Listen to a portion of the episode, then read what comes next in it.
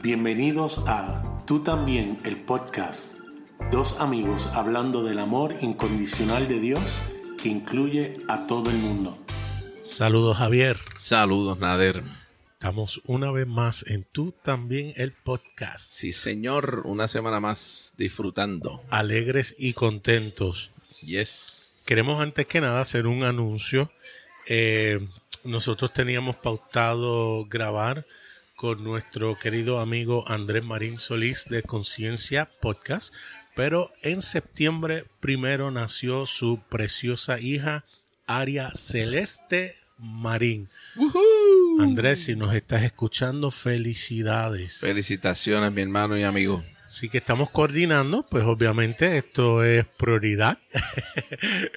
y eh, posiblemente en un futuro cercano vamos a estar grabando, eh, ya que con ansia los lo, lo, estamos esperando. Así que eh, tú y yo conversamos mucho, Javier, y yo creo que este podcast nace por la necesidad que hay de hablar algo diferente. Eh, yo creo que vamos a tener que dejar de hablar antes de grabar, porque escogemos un tema Sí, sí. termino diciéndote, ¿por qué no teníamos micrófonos grabando? ¿Por qué? Eh, Eso es así. Porque es natural, es bien, bien natural y, refrescante, ¿verdad? Eh, como hemos dicho en podcasts anteriores, la necesidad o el deseo que teníamos de grabar en español era porque entendíamos que no se estaba hablando este, este mensaje tan precioso. A la sorpresa mía, eh, nos añadimos a un chat, ¿verdad? Que eh, lo, lo, creó precisamente Andrés. Nos encontró. Él nos encontró eh, sorpresivamente, ¿verdad? Y, y, nos invita y me doy cuenta que sí, hay muchas personas hablando este mensaje, ¿no? A lo mejor no al punto que nosotros, a lo mejor alguna variante, y como hemos dicho también, eso no es lo relevante, eso no es lo importante. Eh, yo sé que el hecho de que haya personas hablando algo distinto de lo que se ha predicado quizás los últimos 200 años, que ha sido absorbido inclusive por las iglesias de Latinoamérica, que ha sido un mensaje traído de Estados Unidos, eh, donde en Estados Unidos ha evolucionado y ha sido eh, un mensaje nacionalista de ultra prosperidad, eh, que realmente no se parece en nada a lo que el Señor vino a, a proclamar, dice mucho, ¿no? Eh, inclusive en estos días salió un, un eh, de prensa, ¿cómo es? Un, comunicado de prensa. Un comunicado de prensa, una noticia que inclusive Benijín eh, retractó de su mensaje de estar pidiendo dinero y de prosperidad. Que eso uno dice, wow, eso es mucho que decir, porque su mensaje era basado en pedir ofrendas y pedir dinero diciendo que de acuerdo a lo que tú siembres es que entonces obtendrás de Dios un resultado. Que de hecho eso es cierto, lo único que no se aplica solamente al dinero, que era el énfasis que Correcto. Porque sí, lo que nosotros sembramos, eso cosechamos, pero su énfasis era desmedido en cuanto a lo que era prosperidad económica. Y él rotundamente dijo, mira, a Dios no le agrada esto. Y llama la atención porque cuando alguien que estaba tan expuesto, ¿verdad? Y era de tanto renombre en ese campo, tira un mensaje ahí, eh, retumba, ¿verdad? Eh, los cimientos de, de, de, esos movimientos. Y es por eso que nosotros entendemos que hay una revolución, que viene una ola grande de este mensaje de amor puro, real, de lo que es eh, el mensaje de inclusión, de amor, ¿verdad? Que va a arropar, yo creo que en estos próximos años. Eh, me da gracia porque lo primero que la gente dice, no, pero ¿y ese dinero que él pidió lo va a devolver? Eh, rápido, ¿verdad? Buscan eh, los extremos. Mire, a lo mejor sienta en el corazón hacer algo para retribuir, ¿no? Eh, lo que él entienda que, ha tomado de una manera equivocada. Y puede ser que no lo haga, pero eso no es lo importante. Eh, lo importante es que él se dio cuenta de unas cosas y ha estado dispuesto a reevaluar lo que él eh, pensaba y lo que él predicaba. Claro, hay que ver el corazón, algo está pasando en el corazón, no solamente de él, de muchas personas. lo que pasa es que las personas se fijan nada más que en lo externo. Y para ellos lo externo es pues que haga como aquel hombre que chocó con Jesús, que entonces dijo, pues voy a devolverle lo que he robado.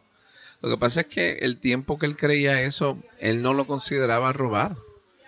Él estaba interpretando la escritura de una manera que era lo que compartía con la gente.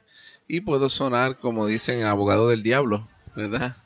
Devil's advocate. Pero realmente eso es lo que él creía, lo hacía con todo su corazón y le decía a la gente, mira, eh, siembra mil dólares, mil quinientos, dos mil, ¿verdad? Y vas a cosechar eso multiplicado, ¿verdad? Y, y obviamente él se benefició de ese dinero, no porque eso lo llevara ilegalmente, pero sí todo lo que la gente daba y, y él recibía, pues realmente se benefició, pero otra vez eso no es lo más importante.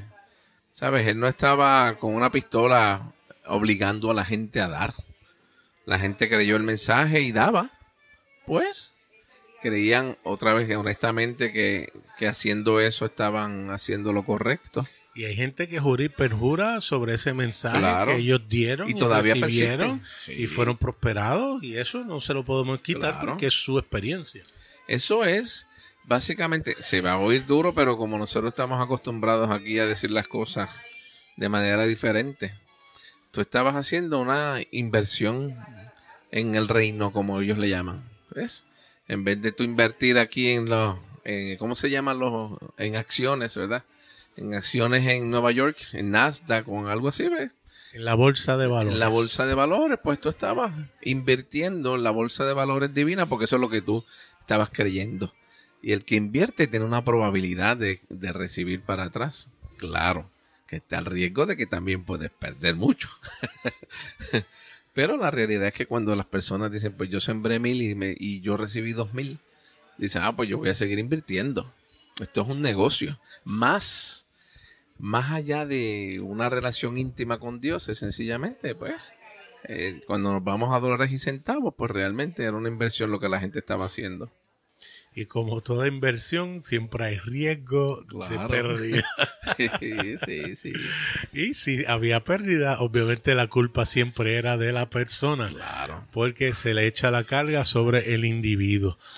Lo único que a todo ese proceso le llamábamos la ley de la siembra y la cosecha, el, ofrendar con corazón el eh, dadivoso, agradecido. agradecido, este, mejor dar que recibir, tú sabes, usábamos el lenguaje evangélico cristiano para que las personas creyeran y, lo hacían otra vez con todo su corazón. Yo sé que la, la, gran mayoría no era que ellos se sentaban a sacar números, es que realmente ellos creían y todavía creen que mira, realmente esto es para la obra del Señor, tú sabes. Y uso o usé la frase una ola viene porque yo estoy claro de que hay muchas personas que están insatisfechas con su situación actual. Una de las críticas quizás que me han hecho a mí es que por qué nos dedicamos precisamente a hacer críticas sobre la institución, sobre la situación eh, quizás de la iglesia actual o local, ¿verdad? Eh, ellos me dicen, bueno, si tú no estás feliz o contento con eh, tu situación, pues ya tú tomaste tu decisión, te fuiste, eh, deja a los demás tranquilos, que están felices, que están bien y indudablemente sí hay personas que están felices donde están y tú decirle que están, eh, que las cosas como que no huele bien o que como que la comida está media dañadita, eh, te, te van a decir, no, tú estás equivocado, esto es lo más rico que hay. Pero cuando uno habla con personas que están aún en las instituciones, y te das cuenta que realmente hay una insatisfacción, que realmente la gente ve la dicotomía de un mensaje desde los altares y luego una vida que es opuesta a lo que se habla, pues ahí es donde uno se da cuenta de la necesidad que hay de hablar este mensaje que estamos hablando. Y yo estoy claro, Javier, que este mensaje no es un mensaje de números. Y con eso me quiero decir es que como con eso lo que quiero decir es que como nosotros no estamos proselitando para que sean parte de nuestra organización, porque no tenemos ninguna. Claro. Eh, sí hablamos para que la gente cuestione y pregunte y se dé cuenta que hay algo más y se dé cuenta que no tienen que estar bajo el control de ninguna institución. ¿Ves? Y eso obviamente a los que son parte de la institución le molesta porque dicen, no, espérate, me vas a quitar el guiso si le dicen a la gente que, no me necesitan. ¿Ves?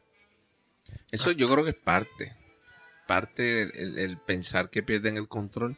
Pero a la misma vez hay gente muy sincera, muy honesta, que dicen, no, si se salen de aquí, se van a perder. ¿Saben? Y, obviamente hay, un, hay una parte que sí, que pierden, eh, piensan en perder el control, mientras que hay otros que honestamente piensan realmente que si se salen de ahí, pues se van a perder.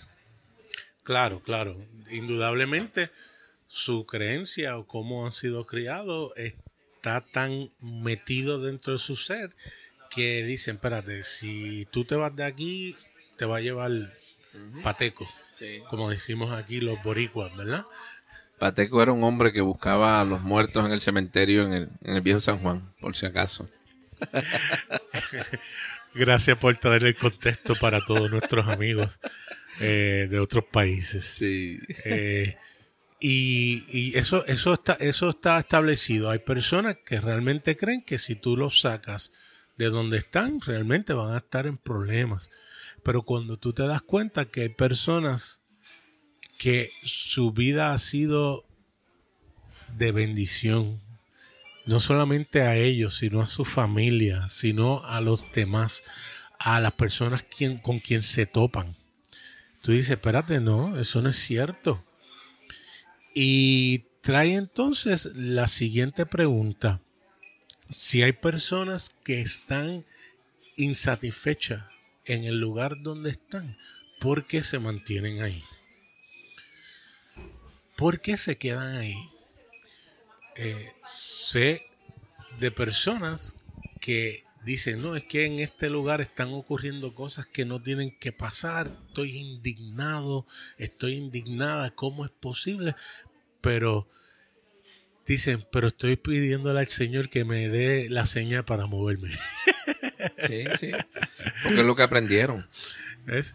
Entonces, pero tampoco confrontan la situación, ¿ves? Entonces, me da gracia porque, de nuevo, una de las críticas o acusaciones que me hacen a mí, espérate, pero entonces tú, uno de las cosas que tú predicas es que lo que tú haces no hay efecto ninguno en cuanto a Dios y tú. O sea que tú puedes vivir como tú quieras, hacer lo que tú quieras y Dios no te va a castigar ni, ni te va hacer pasar las consecuencias? Y la respuesta es, eso es correcto. Y es fuerte. Eso es difícil de digerir. es difícil, difícil, Pero ¿sabes por qué yo hoy no tengo problema con decir eso? Porque conociendo la gente que habla este mensaje y su vida, y veo cómo son de intachables y transparentes e íntegros, yo digo, wow, la teología no es lo que determina cómo yo vivo, porque conozco gente que creen que si tú haces lo más mínimo y te apartas de lo más mínimo, te llevó el diablo con todo. Y ellos viven unas vidas de dos caras que, que, que, te espantas. Tratando de mantener la apariencia. Entonces, no, porque entonces te dicen, no, porque es que yo no soy perfecto y Dios lo sabe. Pero entonces le metes el yugo a los demás y le gritas, y no, porque tú tienes que esto, santo, ah. Entonces, por allá hacen y deshacen y después vienen y bien caripelado te dicen, no, porque Dios sabe que yo no soy perfecto y estamos en esa lucha y eso. Así que su teología no tiene nada que ver. Lo que he visto es lo contrario. Esta teología hace que porque no hay vergüenza, que porque no hay ningún tipo de culpabilidad, entonces sí se puede ser transparente. Claro. Sí se puede hablar sin ningún problema de, de, miedo de ser condenado, de ser acusado. A lo contrario, vas a seguir siendo amado. Y entonces sí se trabaja para bregar las conductas que afectan a mi hermano. Porque yo te garantizo, en tu caso, como pastor y ministro, si tú ves una situación donde quizás hay unas parejas eh, eh, eh, en la misma iglesia siendo infieles, eh, ¿sabes? Una a la otra y están todos involucrados en la iglesia, tú no lo vas a tapar sin ningún problema. Tú vas a sacar eso a la luz y decir, no, mira, esto tiene que corregirse porque esto está afectando el cuerpo de Cristo. A diferencia de sitios que sé que eso es pecado, eso es mortal, pero sin embargo, no, espérate, hay que, eh, con calma, hay que trabajarlo porque esta persona es uno de los líderes, esta persona contribuye, esta persona, ¿verdad? Eh, eh, mira, fulano, ¿ves? Entonces, el interés no es el cuerpo, el interés es la institución. La institución. Que el nombre de la institución no sea manchado. Claro, hay que tener cuidado porque, ¿verdad? El nombre, que si estas cosas, eh, los paños sucios, los trapos sucios se lavan en la, casa. Eh, eh, o sea, usamos rápido el, el, verso. Mira, si hay problema entre los hermanos, no vayan a un, a, un juez impío, ven y resuelve acá. ¿Ves? La idea nuestra al hablar de esto es decir, mira, puedes ser transparente, puedes hablar claro, puedes decir lo que está pasando contigo, no tienes que tener ningún temor, porque no hay juicio alguno, ya el juicio fue hecho y fuimos declarados inocentes ante el Padre en la cruz del Calvario. Regresamos en breve y continuamos. Yo creo que, yo creo que hay, varios aspectos en todo esto que tú has hablado, Nader, que para mí es interesantísimo. Este, hay un mensaje que está tomando mucha fuerza. Eh, y esta ola que tú mencionabas, este mensaje eh, trae la fuerza que tiene es porque la transformación que se está dando en las personas es una transformación que está dándose desde su raíz. Anteriormente, años atrás, los cambios que se daban eh, dentro de las iglesias y a nivel social eran cambios que se daban eh, por el mensaje, a lo mejor era algo diferente, eh, la forma de transmitir el mensaje a lo mejor era diferente, cambiaban algo de la estructura que se hacía, la forma en que hacer, la metodología era distinta. Pero el cambio que se está dando ahora es más allá que una metodología, es mucho más que un simple mensaje. Es, es una ola donde está jamaqueando eh, el mismo cimiento del Evangelio. Porque por mucho tiempo las iglesias transmitían el mensaje aparte de la persona. Jesús era un buen maestro, eh, tenía un mensaje revelador, transformador, pero el cambio que se está dando es que ahora nos hemos dado cuenta que el mensaje y la persona son lo mismo. No es que no lo supiéramos antes, es que eh, no se había sido, pienso yo, ¿verdad? Serio en cuanto a eso y esa unión del mensaje y la persona no había llegado a la fibra más íntima de los que estaban en las iglesias. Ahora se ha llegado. Y entonces esto ha producido varias cosas. Número uno, como yo te decía hace un rato antes de empezar a grabar, y tú lo has mencionado, ha producido insatisfacción. Al ver que, espérate, el mensaje que me están dando no va de acuerdo con lo que yo veo que es Dios realmente.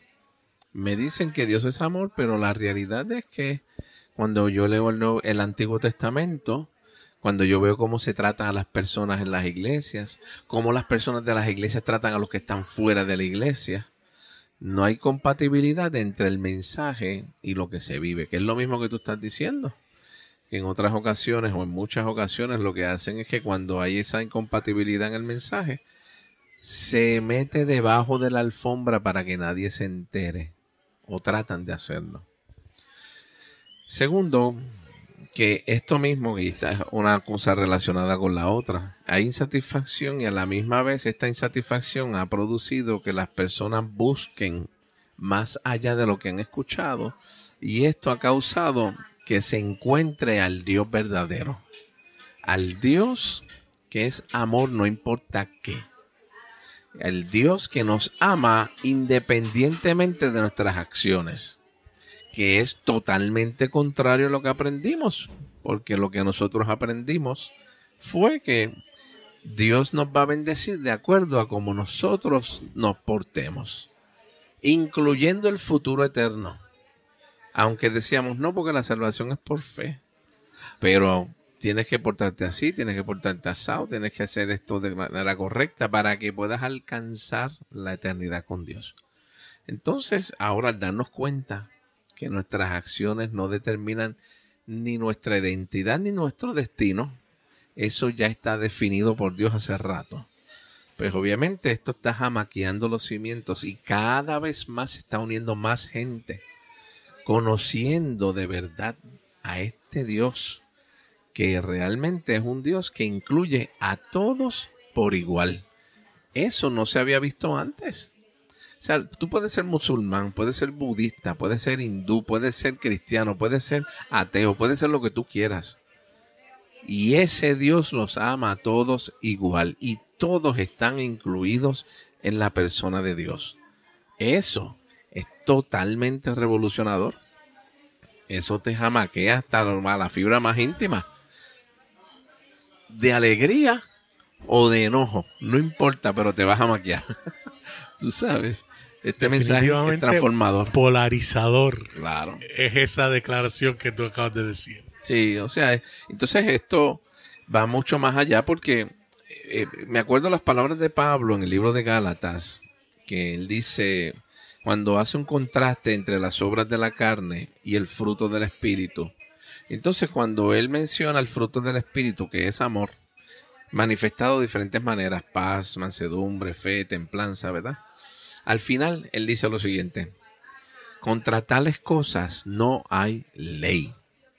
Quiere decir que no hay una estructura que vaya en contra del amor. Y ni siquiera la estructura define eso. Las personas que escuchan este mensaje, que pueden, que están insatisfechas y que pueden decir, wow, eso me llama la atención, me gusta escuchar a un Dios así. Soy demasiado bueno para ser cierto pero aún así se relacionan con el mensaje, pero no están dispuestos a dar el paso final, porque para ellos es, ok, me salgo de la estructura donde estoy y me meto en otra estructura, ¿cómo es? Y cuando chocan con la realidad de que aquí no hay una estructura, lo que hay es una persona, y en esa persona están todos. Pues entonces la gente no se atreve a dar el paso que tú estabas mencionando porque no saben cómo relacionarse bueno, vivimos en una época donde los papás no conocen a sus hijos, sus hijos no conocen a sus papás, no conocen a los abuelos, no se conocen las amistades, no nos conocemos. Por lo tanto, no sabemos relacionarnos con, entre nosotros. ¿Cómo se van a relacionar con un Dios que no conocen? Es imposible. Por eso esto tiene que ser poco a poco y nosotros a través de este podcast estamos tratando de llevar a la gente poco a poco a que vayan entendiendo, mira, de esto es que se trata este mensaje. Es un día a día que nos vamos relacionando como nosotros somos, como tú decías hace un rato, sin máscaras. No hay que ponerse ninguna máscara. Si yo tengo una debilidad en X o Y, pues la manifestamos y no hay ningún problema, porque Dios no nos ama diferente cuando nosotros expresamos nuestras debilidades. Dios no nos ama ni nos ve diferentes. ¿ves? Y asimismo, uno no solamente va conociendo a un Dios así, sino que va viendo a la gente de manera distinta también. porque las debilidades de los demás no me van a afectar a mí sabiendo que yo también tengo muchísimas debilidades y defectos. Y aún así podemos seguir caminando juntos. Aleluya. Alguien una vez dijo, el hecho de que mi pecado no es igual al tuyo, eh, no me hace a mí mejor que tú. ¿Ves? Porque vemos el pecado del otro y lo podemos criticar porque el pecado mío no es el de aquel. ¿Ves? Y eso es bien importante. Y me gusta eso que tú hablas de relacionarse, porque en muchas instituciones hay mucha gente, pero poca relación. Y eso no significa que no haya amistades, porque amistades siempre hay. Pero yo creo que esto de relacionarse va mucho más allá. Es precisamente ese entender que todos están incluidos y que tú puedas darle las gracias a todos cada vez que te encuentres con alguien que te sirve en un restaurante, que a lo mejor te arregla una goma en la, en la, en la gomera, eh, que, que, que, que, te saluda en la calle eh, cuando tú le das paso, todo eso tiene que ver con el reino de Dios. Y me gusta porque si Baxter Kruger en un en una entrevista que tuvo en estos días dijo algo que me voló la cabeza. Estaban tratando de definir el reino de Dios y pues obviamente todas todas las definiciones a vida y por haber que ya se sabe, el reino de Dios es el gobierno de Dios sobre nosotros porque Él es rey. Y este hombre ha dicho algo que no me caí para atrás porque estaba sentado y, la silla, gracias a Dios, aguanta 280 libras. Pero sí Baxter Kruger hablando de su nieto, estando en la playa, él dice que el nieto estaba corriendo y jugando y en una, él está sentado eh, mirando el mar y de momento el nieto se le tira en la falda y se echa para atrás y se acuesta a dormir sin duda alguna de que merece estar ahí o no merece estar ahí.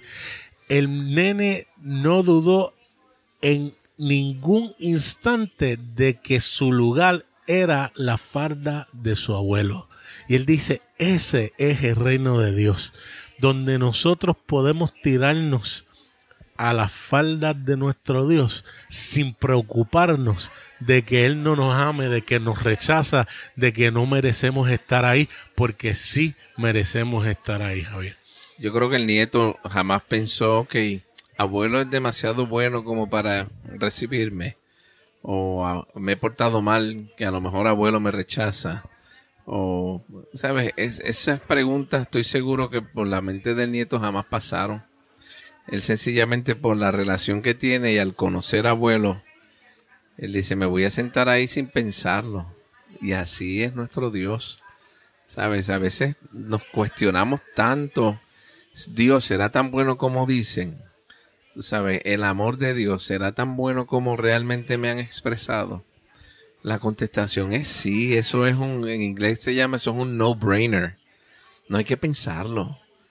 Dios es amor y no puede hacer otra cosa que no sea amar. El problema es, Javier, que se nos enseñó que Dios nos ama, pero de algún modo no nos gusta. Ese amor está condicionado. Sí, eh, pues tú te amo, pero tú no, tú no me gustas y, es inconcebible. En inglés se escucha mejor, es I love you, but I don't like you. y pues necesito a Jesús para entonces, eh, para que me para que me pueda gustar. Para que me pueda gustar. No, no, nosotros le gustamos a Dios. Nosotros somos el tesoro de Dios. Tanto es así que la parábola. Aunque Jesús no esté en el medio. Aunque no esté en el medio y, imagínate que dice la parábola que cuando vio el tesoro, dejó todo lo que tenía para comprar la tierra completa. Qué cosa brutal. Dios, viéndonos a nosotros su tesoro, dejó su gloria para entonces comprar al mundo entero y obtenernos a nosotros.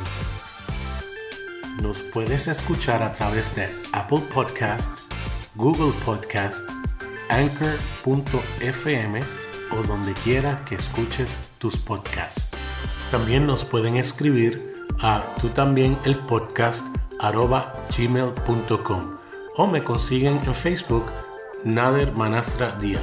O a mí a través de Facebook, Javier en él. Hasta, la próxima.